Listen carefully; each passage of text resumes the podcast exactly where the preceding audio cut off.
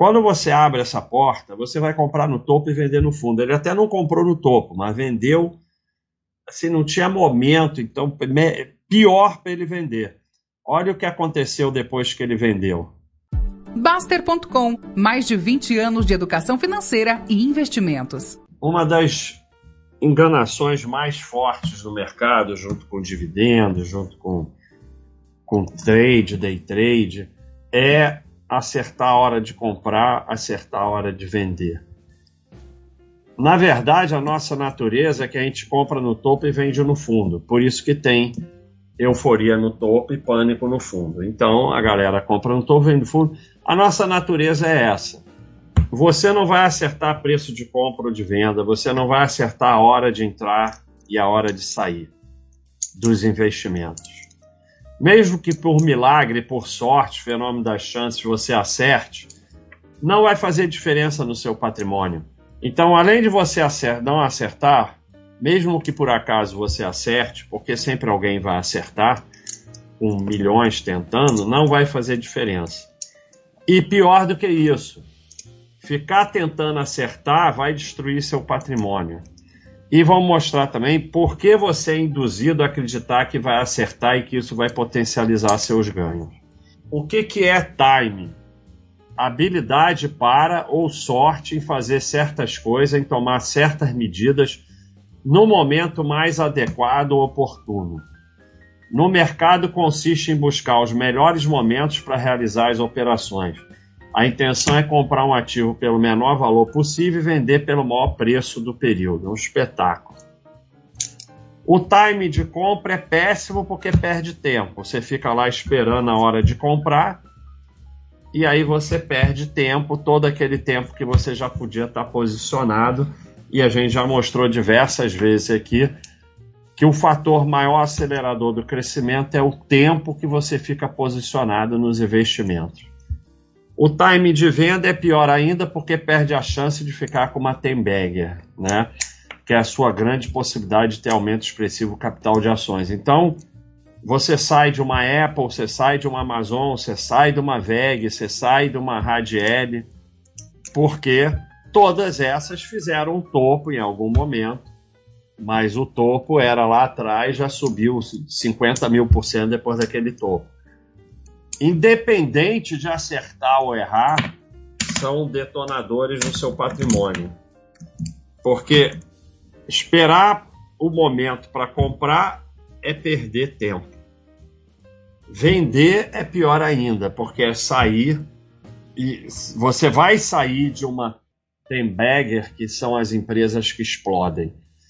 E não há nada que destrua mais seu patrimônio, né? O pessoal tem medo de ficar em empresa ruim. Eu tenho pânico de sair de empresa boa, porque na ruim é limitado o que você vai perder, mas na boa, o que você vai deixar de ganhar é ilimitado. Todos dois são péssimos, independente de acertar ou errar. Eu vou começar aqui com o nosso Aswaf da Modaran, a maioria já conhece, é considerado o papa do valuation professor de finanças na Stern School of Business, Universidade de Nova York. Ele ensina avaliação de ações, é conhecido como autor de vários textos acadêmicos e práticos sobre avaliação, finanças cooperativas e gestão de portfólio. Ele é considerado o papa do valuation, que é você determinar um preço-alvo, quanto vale é, uma empresa.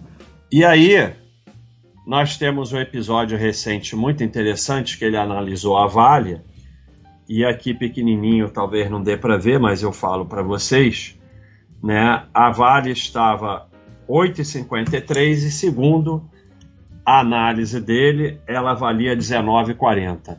A, a valuation é exatamente isso. Você faz uma avaliação de quanto vale, sei lá, é uma coisa complicadíssima, eu não quero ter. O valuation de empresas para negócios entre empresas é outro papo, é coisa séria. Eu estou falando aqui de valuation de ações, né? De, de para comprar e venda de ação na bolsa.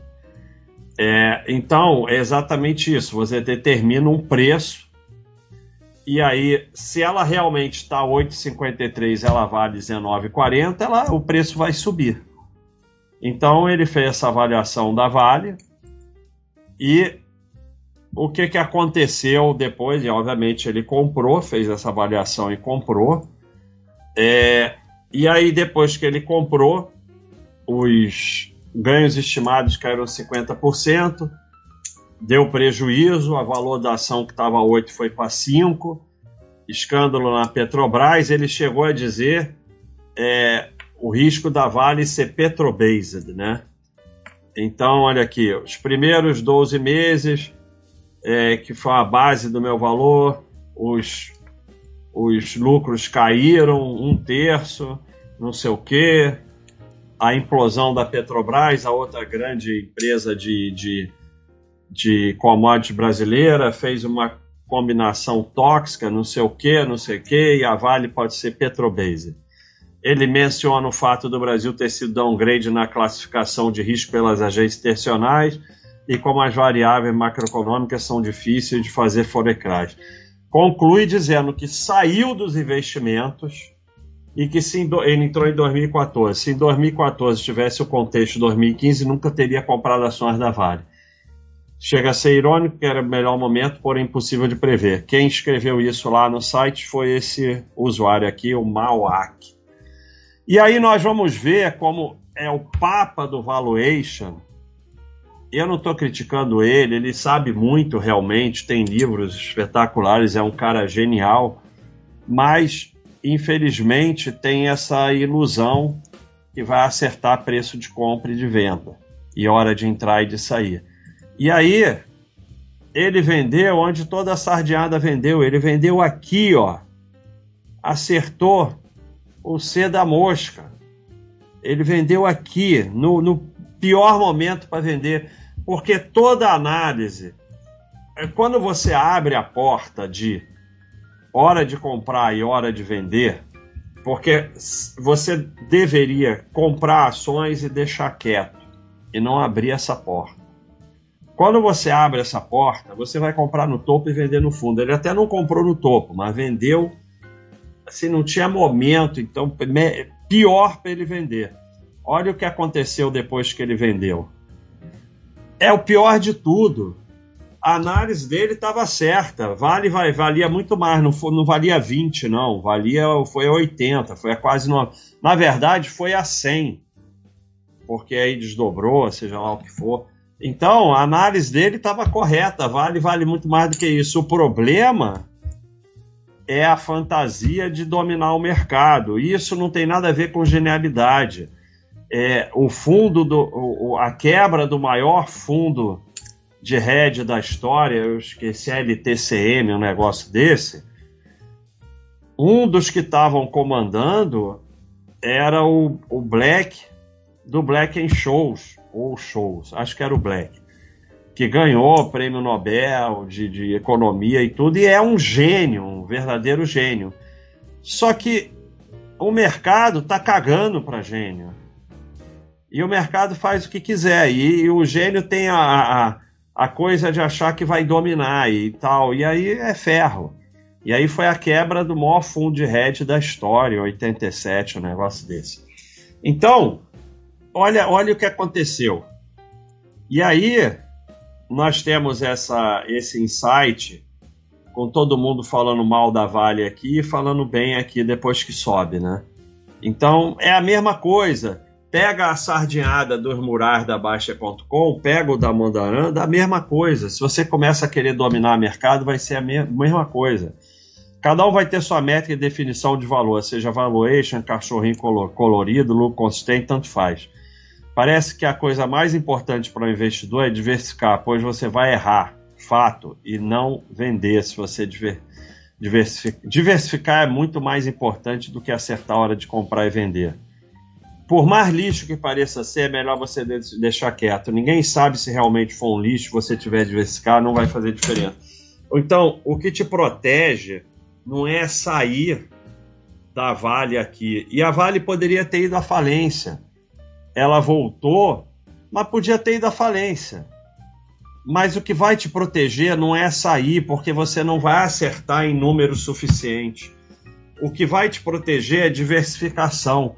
Para quando for de 8 para 100, você ganha. E quando for de 8 para 0, você perde 8. De 8 para 100, você ganha 92. E não acabou, ainda pode ganhar muito mais. Então, o que vai te defender é diversificação e deixar quieto. Não é a fantasia. É, e o pior, o pior é que ele conclui que o erro foi ter comprado.